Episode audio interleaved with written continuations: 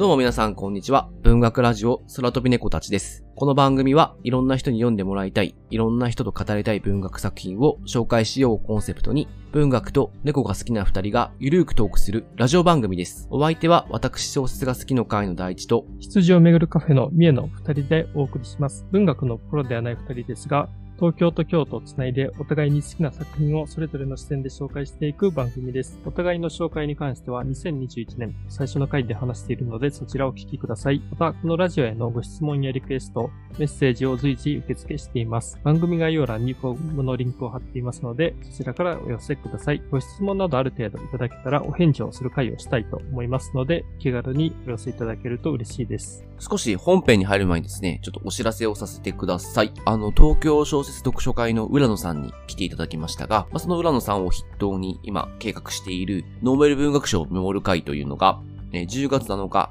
に開催予定です。こちらですね、えっ、と、オンラインで開催する予定でして、えー20時の受賞者発表の瞬間、このライブをですね、みんなで見届けるという内容になっております。一緒に見守ってくれる方を参加募集しておりますので、えーよろしくお願いします。参加は無料で、えー概要欄のリンクから申し込みはできますので、ぜひご興味がある方はご参加いただければと思います。えっ、と、今週はですね、えっ、と、フランスのアニー・エルノーのシンプルな情熱という作品をご紹介したいと思っています。今回、先週の番外編に引き続き、えー東京小説読書会の浦野さんをゲストにお招きしておりまして、まあ、この作品について3人で話していきたいと思ってますので、よろしくお願いします。お願いします浦野さんはい。浦野さんよろしくお願いします。よろしくお願いします。すいません、先週に続いてお世話になります。東京小説読書会の浦野です。よろしくお願いします。よろしくお願いします。お願いします。署名いっちゃいましょうか、まず、みえさん。えーでは、今回、えー紹介するのは、フランスの、えー作家、アニー・エルノさんが書いたシンプルな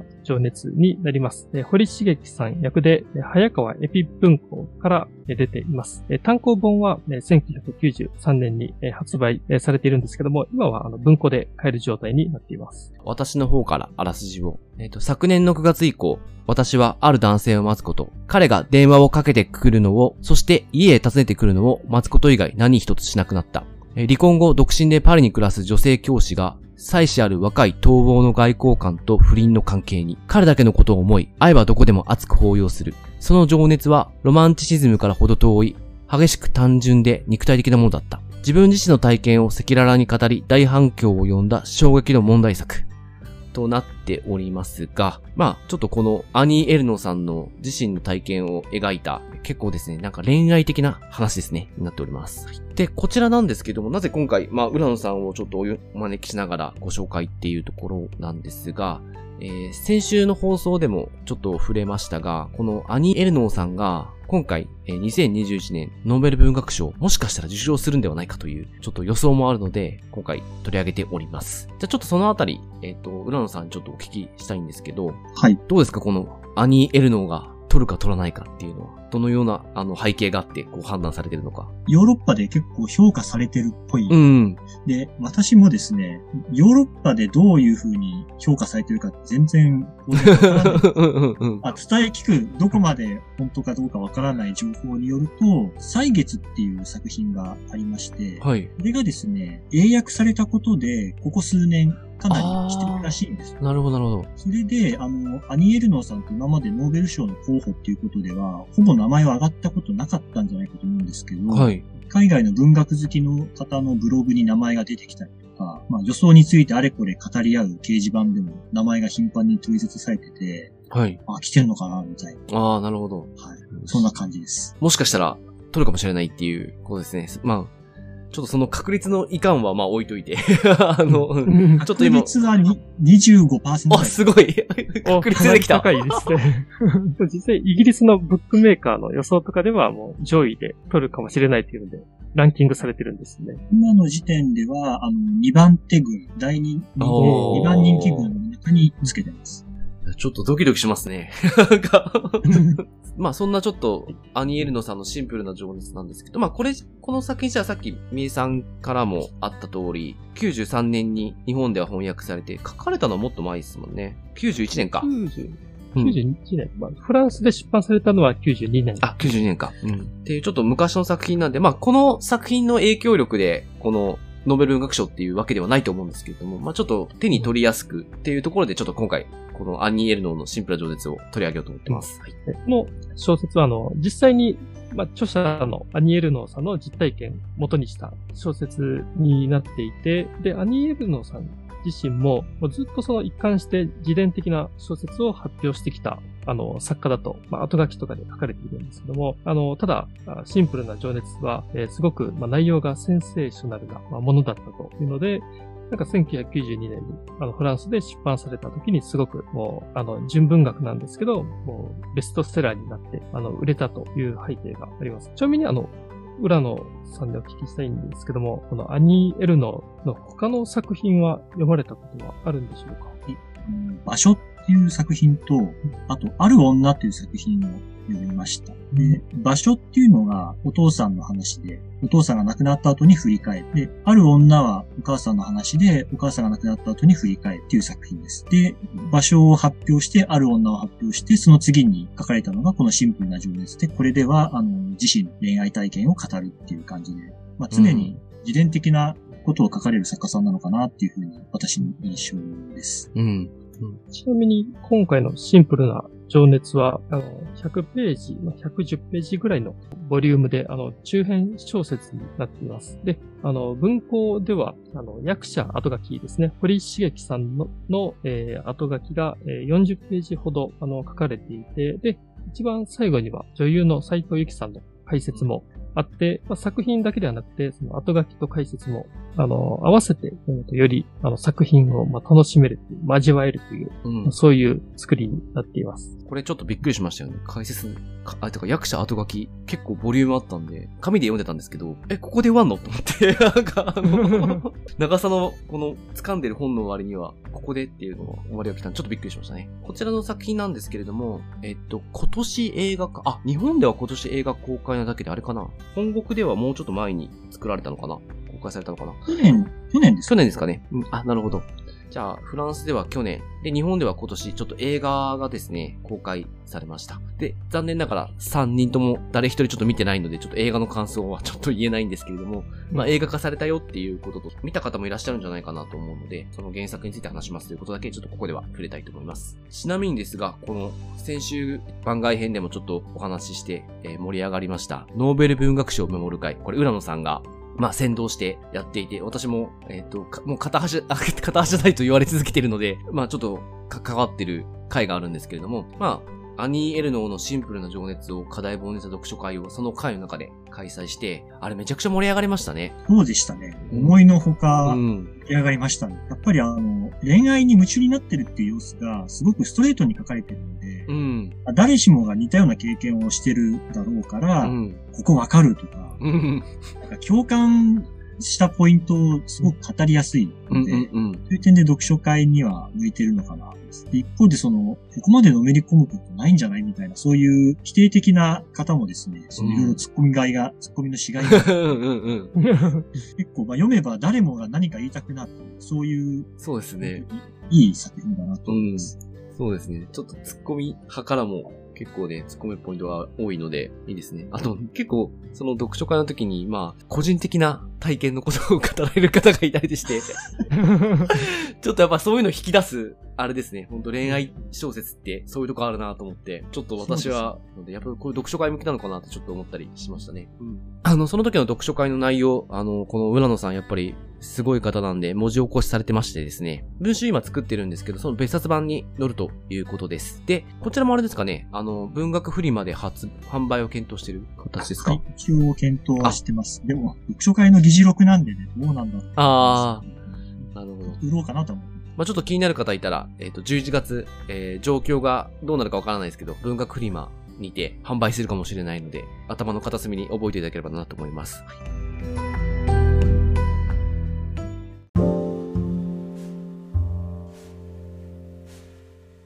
じゃあ、ちょっと具体的にこの後話していきたいんですけれども、あの、このアニー・エルノーのシンプルな情熱、ちょっとどんな話かっていうのを、ちょっと私の方からお伝えしたいと思います。これですね、まあちょっとあらすじにもあって、補足でちょっと触れてた部分もあるので、あ、もうイメージ持たれたと思うんですけども、これはですね、恋愛小説で、とにかく男を待ち続けている女性の話でございます。まあ、その心情が、まあ、変化なんかも含めて描かれている小説でございます。で、ストーリーとしてはすごくシンプルで、まあ、年下の男性 A、A という名前がで、あの、表記されてますね。A と不倫関係にある女性。これが私という一人称で語られるんですけども、その私が、その A となかなか会えないで苦悩しているという話を描きます。そして、まあ、感情とか心理の変化、えその時々の、え強烈に、え感じたことなんかが、え描かれていて、まあ、読み手にかなりそのあたりが訴えかけてくる小説になってます。で、その私なんですけれども、まあこれはもうアニー・エルノーさんの実体験らしいんですが、え設定としてはですね、50歳ぐらい、50歳間近ぐらいで、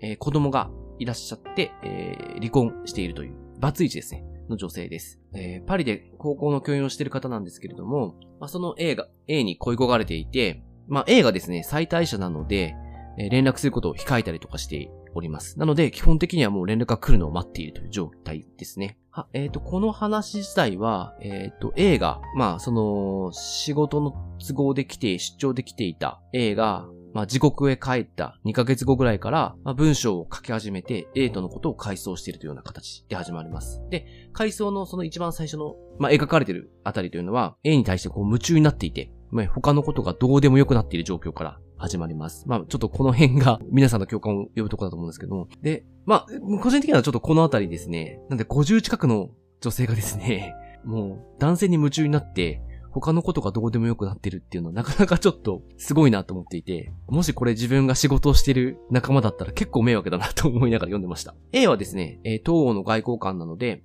えー、まあ、パリに来ていたが、時刻へ帰っていきます。で、えっと、A からですね、この、まあ、連絡はもう待つしかないので、もう、まあ、途絶えたりするわけですね。で、途絶えるといろんなことを私は想像してしまいます。もうなんか、これ結構、ちょっと私が印象的だったエピソードをちょっと挟み込ませてもらいますと、この A がですね、キューバに滞在してきたってことを聞いたのか、まあ、そのことを覚えていて、で、何かの雑誌で、キューバの美しいダンサーについての記事を読んだときに、もうこれ絶対ありえないんですけど、この美しいダンサーと、この自分が恋焦がれてる A が関係してたに違いないと、あの、思い込んでしまう。根拠もなく思い込んでしまうほどですね、この私はですね、この妄想に取り憑かれています。はい。彼女はその中いろんな感情の動きの中で、A と別れたいっていう思いも強くなったりとかする、もう離れたいっていう思いが強くなったりする時もあったりするんですが、まあ、自分から言い出せないので、意思表示のために、バカンスでイタリアへ行ったりするんですけれども、その道中ですね、あの、ずっと A にことを考えて、A に心が取られている状況が続いています。やがてこの A は地獄へ帰ってい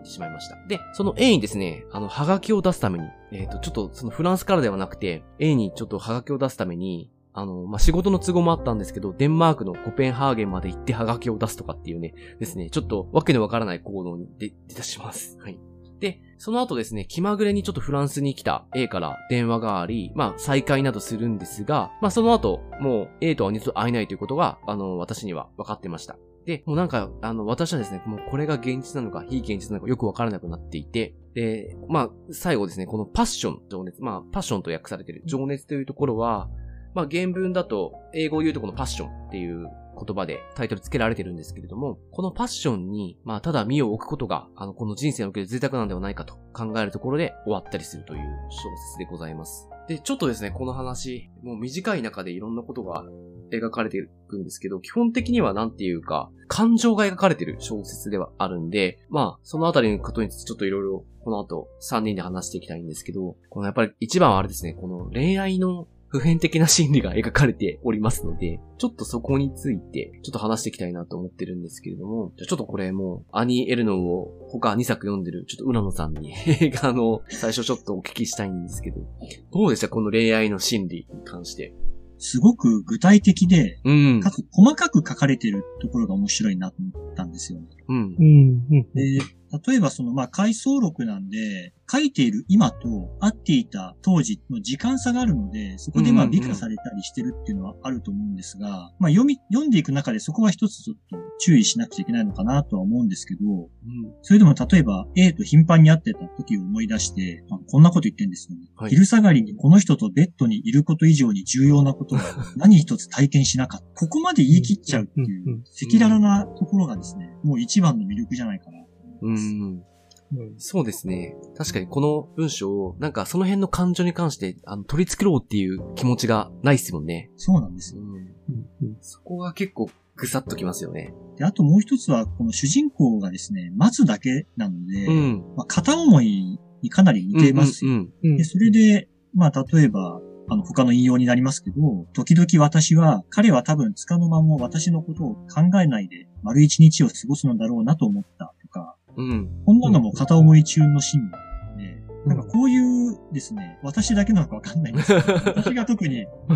わかるみたいな、思ったのはこういうポイント。で、こういうのが皆さん違う一文に惹かれるところがたくさんあるので、それが本当この作品のすごいところ、うん。なんか今具体的に話してもらったから多分イメージしやすいと思うんですけど、結構いろんな人がこの自分の感情を投影しやすいようになってますよね。この恋愛っていう、うん、あの、状況において。まあ、他にも、例えばその、まあ、待つだけだから、その、本当に次が来るのかっていうような不安な感情とか、うん。もう、いっそ縁を切りたいと思うんだけど、踏ん切りがつかないとか、うん、もう会えないんだったら人生終わってもいいとか、そこまで思い込んじゃうとか、なんかそういうところがすごく面白くて、まあ不倫で一回りに年が違うっていうかなり特殊な設定なんですけども、やっぱりその恋愛の感情っていうのは普遍的なんだなっていうことを、まあそういうことも再認識させられるような、うん、そういう作品だったと思います。うん。で、私その、なんか、この片思いの感情とか、そういう恋愛の心理を描いてるなと思って、で、最初でも、この、あらすじとか見たときは、もっと不倫っぽい感じの話なのかなってちょっと思ってたんですよ。なんですけど、不倫っぽさってのは全くなくて、えっ、と、なんですかね、不倫っていうと、こうなんかドロドロした感じをちょっとイメージしてたんですけど、例えばなんか奥さんから奪ってやろうとか、どうにかしてこの好きな男と一緒になろうとか、そういうなんか、あの、ドロッとした欲望っていうのかなが出てくるのかなと思っていたら、ある意味そういうとこは結構ドライで、なんか、まあ、そういう、なんて言うの、言っていいんですかね。こう、まあ、ただ恋をしてるっていう、あの、話だなと思って。で、この人は、まあ、読んでると、奥さんに嫉妬するところは多少あるんですけど、ただ、なんていうか、妻がいる男性と関係を持っている罪悪感とか、どうにかして自分とまあ、結婚したいみたいな、そういう感情ってのはほとんど描かれなくて、あ、描かれてなくて、結構私はそこがギャップもあって衝撃でしたね。で、面白いなと思ったとこでもあります。この、なんていうか、このドライさとか自立してる感じはすごくこの小説からは感じましたね。なんかあの、主人公の私がですね、A のことをすごく恋焦がれてるんだけども、依存はしてないなっていう。うんうんうんうん。依存とか絶対に欲しい、奪ってやろうっていう感じがなくて、そこがすごく興味深いなと。まあこれも階層だから美化されてるのかもしれないんですけど、あれだけ待ち続けていたのに、束の間の仰せが終わった時に取り乱したりしないじゃないですか。うん。そこがですね、なんか面白いなと思って、これはまあ、あの、年齢も重ねて、子育ても離婚も経験したそういう女性ならではの強さみたいな、そういうのが出てきているのか、うん、あとはですね、うん、もしかしたら単に性的な快楽を求めてだから A との関係っていうのはそれだけっていうふうにも割り切ってるのかな。で、あの、先ほどちょっと話したの、読書会でこれ取り上げた時にですね、うん、男性の性衝動に通じるっていう指摘があって、うん、そこ本当なるほどなと思って、ただ会いたいから会う。うん。情みたいな、そういうところが、この先どうなるのっていうところまで考えてないところが、なんか、うん、そうですね。だなっていうふうに思いました。うん。うん。私もその、読書会参加して、えっ、ー、と、た、確か女性が言ってたと思うんですけど、えっ、ー、と、なんか、女性的な感覚だと、あの、その、結婚とかその、あの、なんだろうな、そういうのを求めたりとかすると、この関係に対して、例えば、終わってしまう時とかに、なんか自分の時間を返してほしいとかっていう、っていう、なんていうんですかね、考えとか衝動とか、なんていうのかな。あ、なんて言ってんの？その、反発みたいなのがあると思うんですけど、そういうのが全くないですよね。この、私には。関係が結局、あのー、何かに結びつかないわけじゃないですか。それに対して時間を返してくるみたいな感覚が全くないので、確かにこれってちょっと男性的なのかなってちょっとその時、あの話の、あの、いろんな話の流れで、あの、その読書会の時は出たんですけど、私も男性的だなって思いました。だから男性が結構共感できるポイントでもあるんだろうなっていうのをちょっと考えましたね。うん、うん、いや僕も確かに、あの、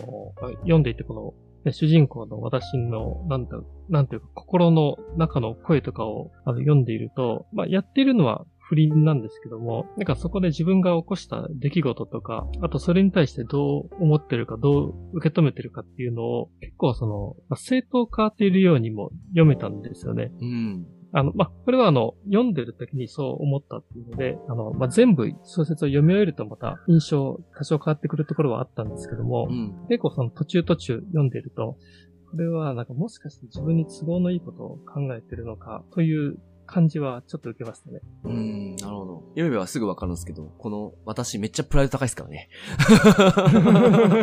正当化っていう、なんだろうな。うん。ちょっとそういうのちょっとあるかもしれないですね。うん。このまま流れで、まあちょっと共感しやすい作りになってる小説だなと思ってるんで、共感のところをちょっと話したいんですけど、さっき、あの、浦野さんが言った通り、結構いろんなフックが用意されてまして、この小説には。だから誰しもがですね、恋愛をしたことがあるなら感じるだろうようなことが、要素が結構詰め込まれてるんですよ。短いながら。この、えー、まあ、か、まあ、特にですね、片思いというか、もう自分の方の好きが勝ってる恋愛で感じるようなことがですね、多く書かれてまして、私、ちょっとさっきあの、まあ、自分が整理しちゃったあらすじだったんで、あの、言っちゃったとこがあるんですけど、イタリアに行くところですね、かなりわかるなと思って、なんかこの忘れようとして、どっかに行こうとして、どっか行動する時ってあると思うんですよ。この、叶わない恋を抱えてて、自分の会いたいのに会えないとか、あの、もう、なんだか連絡も取れないみたいな時って、まあ自分も経験あるんですけど、そういう時ってなんかこう、その感情を、まあ自分の今のいる生活空間とか、で抱えてても、なんか辛くなるだけなんで、ちょっとどっか行って、ちょっと気分転換っていうか、あの、気持ちを変えなきゃっていう思いにとらわれて、まあ、行動するときあると思うんですけど、このシンプルな情熱です。ですね、私はそういうことでちょっとイタリアに行くんですけど、イタリアに行く時から分かってるんですよね。もう、帰りの時も、私は A のことを考えてるだろうっていうのあって、そこはすごく共感しました。なんか、もう、どうしようもないんだけど、あの、考えてしまうだろうな、みたいなところとか。あとあの、キューバのさっき話したダンサーとの話もですね、絶対そんなことないじゃんって分かっても、あ、あの人は、あの人ともしかしてなんか関係しちゃったのかなとか思っちゃうとこって、なんかわかるなと思って、まあ、そういう感覚持たれる人もいると思うんですけど、まあそういうとこ、そういうふうにですね、いくつもこの小説はフックが用意されていて、結構いろんな人の共感とかを生むんじゃないかなと、うん、うん、思います。うんただ、ちょっと、この50間近に控えた女性の感覚としてはだいぶ若いですけどね。なんか、初恋なのかみたいな感覚のエピソードもあったりするんで、うん。ちょっとそこはあるんですけど、まあ、いろんな人の共感を得るんじゃないかな。で、ちょっとこのまま共感ついでに話をさせてもらうと、さっきちょっと男性と女性の、あの、差の話を多少したんですけど、男性と女性ってやっぱり恋愛におけるスタンスというか、感覚ってちょっと違うと思うんですよ。女性ってなんか、なんていうんですかね、この関係にこう未来を求めたりとか、することがあったりすると思うんですけど、で、どっちかっていうと男性ってのはちょっと切な的なところがちょっと強いのかなって。あ、まあ、これは感覚の話なんですけど。で、なんですけど、このアニー・エルノーさんが描くこの私はですね、この女性なんですけれども、割とこう自立心が強くて、まあ、まあ、状況は状況でちょっとどうなってるかわかんないですけど、あの、一人称なんで。まあでもそれでも結構しっかりされてるような感じを、自分を見失いながらも、しっかりしてるとちょっと矛盾した言い方になっちゃうんですけど、あの、感覚を受けて、なんていうかそこが割と、えっ、と、男性も女性も共感をこうできるような形に整えられてるんじゃないかなってちょっと思いましたね。このあたりどうですか？お二人どう思いました？そうですよね。あの、ちょっと共感というところになるかあれなんですけども、うんうんうん。なんかその、決して切な的なものを良しとしている人に限らず結構受け入れられているののかなとは思っていて、うんうんうんうんね、さっきさ、あの、ちょっと男性と女性で、まあ、未来を求めるのが、切な的なものなのか、うん、極論だったけどね。そうですね。まあ、まあ、これもまあ、結構、なんか西洋と、まあ、東洋でまた、あ結構またあったりすると思う確かに。なんか東洋はね、なんか未来を求めてまあ西洋は切な的なものを求める人多いのかなとちょっと思ったりもして、うん。あ、でも、男性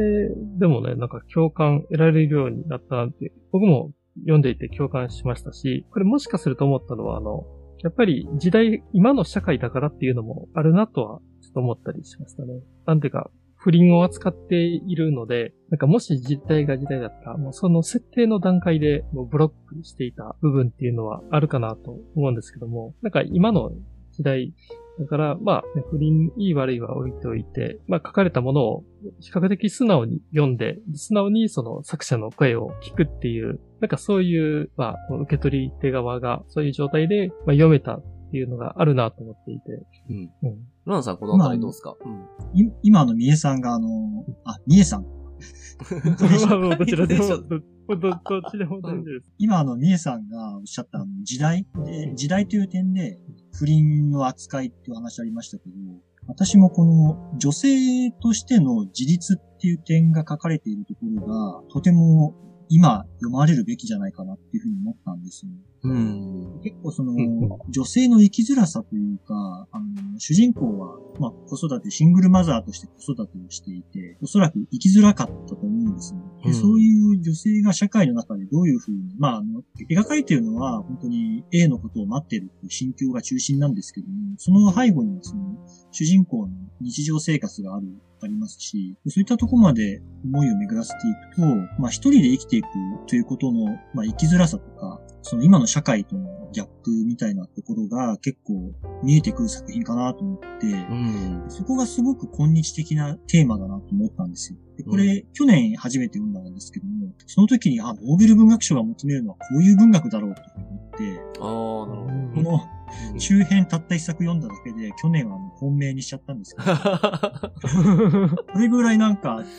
テーマが、まあ、不倫とか恋愛っていうよりももっと広い、その、社会の中で生きる、まあ、個人というところで、すごく今読んでほしい作品じゃないかなっていうふうなことは思いました。あとですね、まあ、ちょっと話がすみません、変わりますけど、はい、その人の心って、もう白黒はっきりつかないものじゃないですか。か先ほど、大地さんが、うん、あの、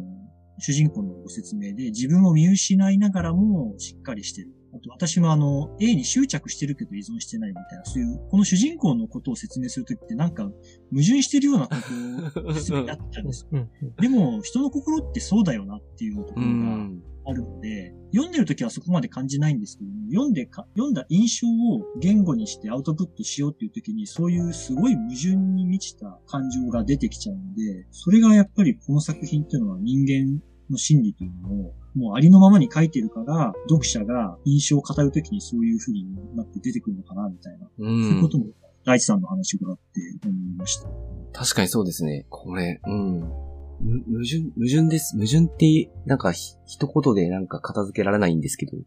二面性っていうか、なんていうかね、そういう。ああ、うん、近いかもしれないですね。なんか、あの、それを本当この短い中で感じさせてくるからすごいいい作品ですよね。うん、そうですね。本当すごいです。うん。だからね、この、私も、自立は、ね、した一面もあるしね、その本当二面性なのかもあれですけど、やっぱりあの、ちょっと、脆い部分もあると思いますし、あで、やっぱりこの小説の面白さで、なんかその、えっ、ー、と、じゃあその、脆い自分をどう奮い立たせるかっていうか、っていうところで、結構、もう、さっきの、あの、大地さんの話で、あの、もう、あえてイタリアに行って A のことを忘れようと思って、まあでもね、忘れることはできないっていうのは分かってながらもそういう行動をとってるとか、うん、A にハガキを出すため、もうハガキを出すためだけにコペンハーゲンに行ったりとか、結構願掛け的なことを、ね、やっていたりとかで、うん、でもそういうところは確かにその、あの、すごく、あの、共感できるところだなと思いましたし、人間味みたいなものってすごく溢れてるなと思います。うん、なんか、こういうちょっと、なんていうかな、ば、バカな行動っていうか。あの、あの、論理的には全く説明できない行動。とかを取っちゃうのってやっぱこう、恋をしてる時の人間だなって思って、うん、まあそういうのが結構、なんていうんですかね、端的に描かれるんですよね。そこもすごいなと思ってて。うん。じゃあちょっとこの共感の話のこともあるんですけど、ちょっとこの作品の、なんていうんですかね、特徴的なとこの話をしていきたいなと思うんですけど、ちょっと私先に話させてもらうと、これ、まあ A との関係を話してる話なんですけど、この A の不在感がすごいんですよね。改装してるから、まあ、改装してるからもっと A 出してもいいなって思うんですけど、ほぼ A が出てこないんですよ。えー、作品中。実際に、まあ、出てくるとこあるんですけど、まあ、8割ぐらいは A がいなくて A のことを考えている私をこう描写しているっていう話で、ここは結構この小説の私はいいところっていうか、あの、かなり気に入ったポイントなんですね。こういう描き方してるあの作品好きで、うん。何かを書かないことで、その存在感を出していくっていうのが結構好きで。で、なんですけど、これちょっとあの、すごいどうでもいい話なんですけど、映画多分めっちゃ A 出てくるんですよね、きっと。わかんないけど、見てないからわかんないけど、あの、予告見た限り、あ、めっちゃ出てきそうって思ったんで、あの、あれなんですけど、まあ、あの、ちょっとそこは置いといて。で、やっぱりこの A を出さないというか、相手が出てこないことで、なんかそこの部分のストーリーというのは欠落してるんですよ。なんで A とで、あ、どうやって A と出会ったのか。どうやって A を、ことを好きになっていき、ハマっていったのか。どういう経緯があって A と、そしてどういう経緯があって A が離れていってるのかっていうのが、ほぼ描かれないんですね。だから、ここってもう完全に読み手のもう想像をこう書き立てる部分になっちゃってて、もう逆に私めっちゃ感情移入しちゃったんですよね。ここもう自分で補うから。あ の、うんうんうん。まあ、ちょっと共感の話もなんですけど、この作りがすごく上手いなと思って、共感できやすい作りになってるなってちょっと思いました。うん、ああとあの、A のキャラクターもまたね、なんか作りが面白いですよね。あの、私はもう本当すごいインテリ層の、あの、人間で、うん、まあ、ね、すごくお嬢様というか、ね、あの、上品な趣味を持っていたりしてると思うんですけども、あの、A は、もう、まあ、党の人間なんですけども、結構その通俗的というかもう、もういかにもっていう感じの外観とか、あとまあね、なんかその趣味であったりも楽しいものが好きで、まあ酒もめっちゃ飲むしっていう。でそういうなんか全然正反対なタイプの、えっ、ー、と、人間が A であると。なんかその A に、とにかく情熱を燃やしてるっていうところの設定も、ね、面白いと思いました。うんうん私はあの、この作品の構成も結構面白いなと思ってて、うん、本編に入る前に序文がついてるんですよ。海外文学ってたまにこういう SF の序文がついてる小説って見かけるんですけど、このシンプルな情熱の序文もものすごく秀逸だなと思って、うんうんうんうん、ポルノ動画を見てる場面から始まるんですよ。で、ぼんやりとポルノ動画を見ながら、あ、これって物を書く行為と似てるとかって思うんです。で、あの、道徳感が宙吊りになるという点で似ているって言ってる。うん、で、この宙吊りになった道徳感っていうのが、シンプルな情熱で描かれている不倫っていうものに繋がっていくのかなとは思うんですけども、そもそも、ポルノと創作行為を繋げるっていうその発想がもうどうかしてんじゃないかみたいな感じで、うんね、結構面白い。導入のこの序文がですね、ほんと3ページ足らずなので、ぜひあの、本屋さんでまず立ち読みして、この序文で結構惹かれる方は、惹かれるっていうか、この序文に魅力を感じる方は結構多いんじゃないかなと思いますので、うん、まずはここから立ち読みしてもらいたいな。そうですね。自分いいですよね。最初ね、なんかポルノ映画の話してるのかなと思ったら、うん、あの、その3ページぐらいのラスト3行でね、めっちゃうまいこと書いてて。うん、この序文のパンチ力は高かったっすね。そうですよね。びっくりしました、私も。で、めっちゃいいこと言ってるなと思って、この道徳的判断が一時宙吊りになるような一つの状態へ向かうべきなんですけど、これ書くことの姿勢ですよ。なんか、今、浦野さんこの不倫状態っていうとこで言いましたけど、これ多分この赤裸々な文章を書くっていうことなんでしょうね。この、何か自分の中の、あの、ストッパーを一回、あの、解除してっていう意味なのかなってちょっと私も捉えて、ここの序文はなんか、読み終えた後にここ読むと結構すごいっすよね。うん。え深いです、うん。あと今その序文の話をしましたけど、うん、締めもすごく良くて、あ、うん。これも、締めも明かしちゃっていいのかわかんないんですでもこれね、あの、よ、読まないとわか、あの、流れの中で読まないと絶対わかんない。いいと思います。あ、そうですか。うん。絶対大丈夫。これは。あの、ネタバレとかじゃないから。そうです。ネタバレじゃないです。なんですよ、この作品を、この110ページかけて通してることを味わう必要があるから、ここだけ切り取っても全然大丈夫と思います。うん、はい、そうですね。この、その締めのフレーズなんですけど、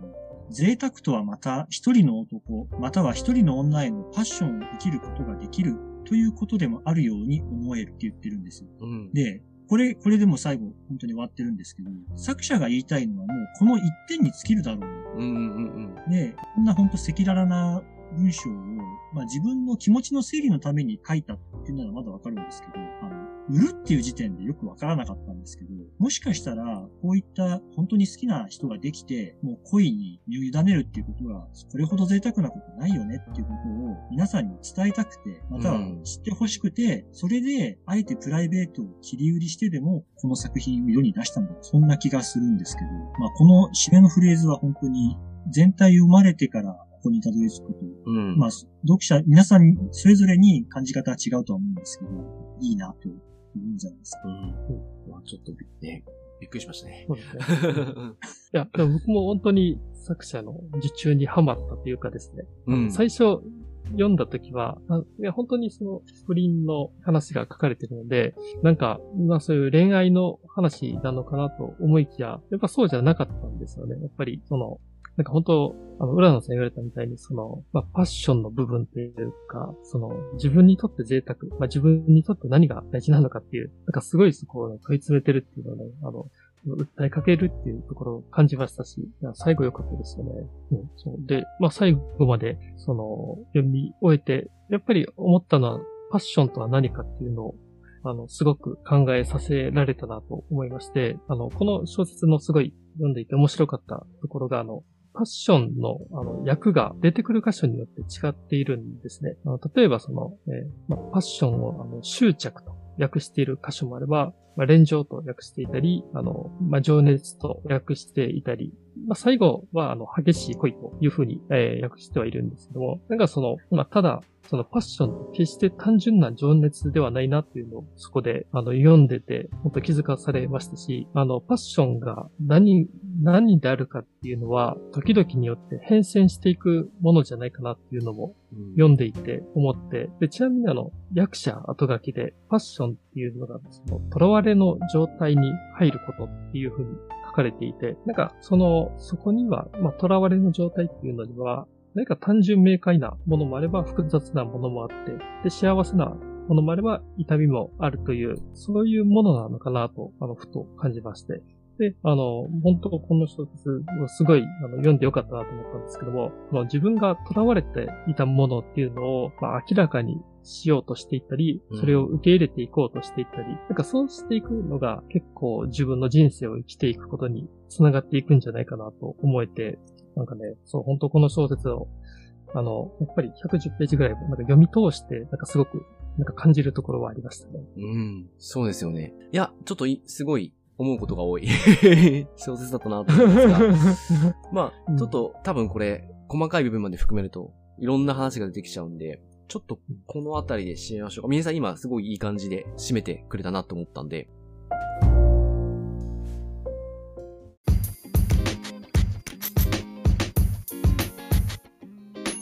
じゃあ、えっ、ー、と、いつも通り、こちらですね、最後、どんな人に読んでもらいたいか、感想を踏まえてお伝えしたいと思います。今回、あの、ゲストに来てくれている浦野さんからちょっとお願いしたいなと思います。あんまりこんな人におすすめっていうのは思いつかないですね。まあ、恋愛中の人がいいのか、失恋したばかりの人がいいのか、ちょっとよくわから、そこが思いつかなかったんですけど、それよりもあの、知ってる人同士で読んで、感想を語り合うっていうのが面白いんじゃないかなと思います。うん、やっぱり、いろいろ、大地さんがね、フックがたくさんあるっておっしゃってましたけど、うん、共感できるポイントとか、突っ込みどころがたくさんありますので、まあそんな感じで何人かで読んで感想を語り合うっていう、そういうのね、本当うってつけの一作かなっていう、うん、そういう感じがしてます。確かに。あの、めっちゃ盛り上がりましたもんね。本当に自己開示せざるを得、そうそう自己開示したくなるような、そんな力がある作品なんですよ。なかなか、その、あの、読書会も、終わりがこう見えなくなってきて、すごい 回だったな。あの、楽しくてですね。うん、うん、いい。いい回でしたね。ね確かに人生語りをしたくなる、なりますよね。あ、じゃあちょっと私の方、あの、話させてもらいます。えっと、今回ですね、あの、読んで、あ、本当これ、小説読めてよかったなと思いました。あの、おすすめというか、課題本に設定してくれた浦野さんに感謝して、で、今回、ラジオで話せて、もう本当良かったなと思ってます。えっ、ー、と、これはもう恋愛好きな人にはちょっとですね、読ん、必ず読んでもらいたいなと思いましたね。共感と、そして反発があると思うんですよ。で、この反発は、あの、文庫版の、えっ、ー、と、解説、斎藤由紀さんっていう女優の方、まあ、まあ、皆さん有名な方なんで、あの、ご存知だと思うんですけど、斎藤由紀さんが書かれていて、確かにこれ反発っていう文脈もあるなと思って、ちょっと興味深く、その解説を読んだんですけど、このいろんなことが書かれてるんで、共感する部分と反発する部分があって、なんか自分が浮き彫りになるような本だなと思ってます。この男性も女性も共感できるように書かれているので、えっ、ー、と、このオールマイティーさっていうのは本当すごいなと改めて思いました。なんかそのエンタメとかじゃないのに、このオールマイティーさを持ってるっていうのは、もうそれだけで読む価値があるんじゃないかなと、個人的には思います。で、なんか聞いて不倫小説をイメージする方、まあ今回の配信聞いてもらえば、あまりそういうイメージ払拭されてると思うんですけれども、そういう部分は全くなくて、なんか恋愛の心理をいろいろ味わえる作品だと思っているので、ぜひお読みいただければなと思います。僕も今回、事前に大地さんから不倫の話が、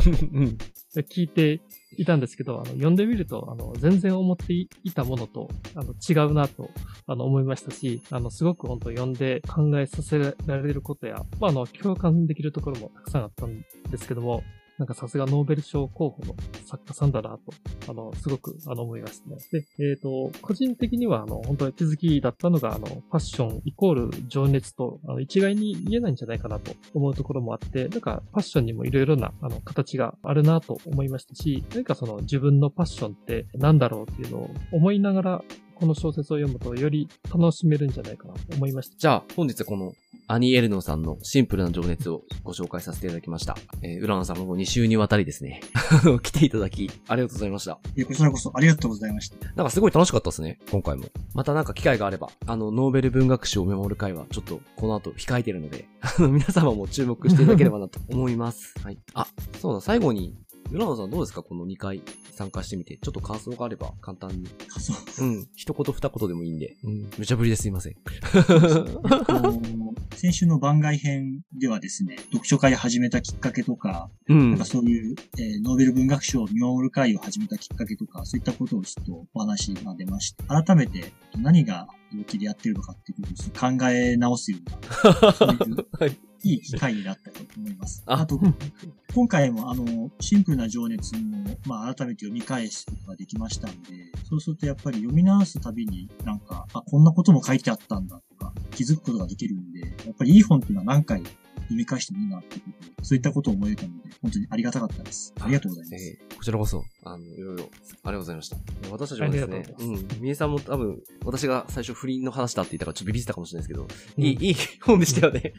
うん。いや、そうです、そうです、本当に。いや、これも奥が深いぱり本だなって思いましたし、あとなんか、作者のアニエルノさん自身がすごい面白いなと思いましたね。書こうと思えば、本当いろんなね、ものを書ける人だと思うんですけども、本当自伝的なことばっかり書いてる作家さんで、そういう人もいたんだと思って、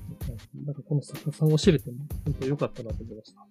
やっぱ、どんどん、あの、語ること多くなっちゃうから、この辺でもう切りますが、うん、あの、本当ありがとうございました。えっと、ちょっと次回予告して終わりたいと思います。えー、次回はですね、ジュンパラヒリの停電の夜にという小説をご紹介したいと思っております。えー、番組の感想やリクエスト、またこのラジオを聞いて紹介された本を読みました、読み返しましたなどございましたら、ハッシュタグ空飛び猫たちをつけて教えていただけると嬉しいです。Twitter、インスタの DM や投稿などでお待ちしております。メッセージフォームもですね、番組情報欄に載せておりますので、そちらからいただいても大丈夫です。積極的に拡散共有していけると大変助かります。ではまた来週。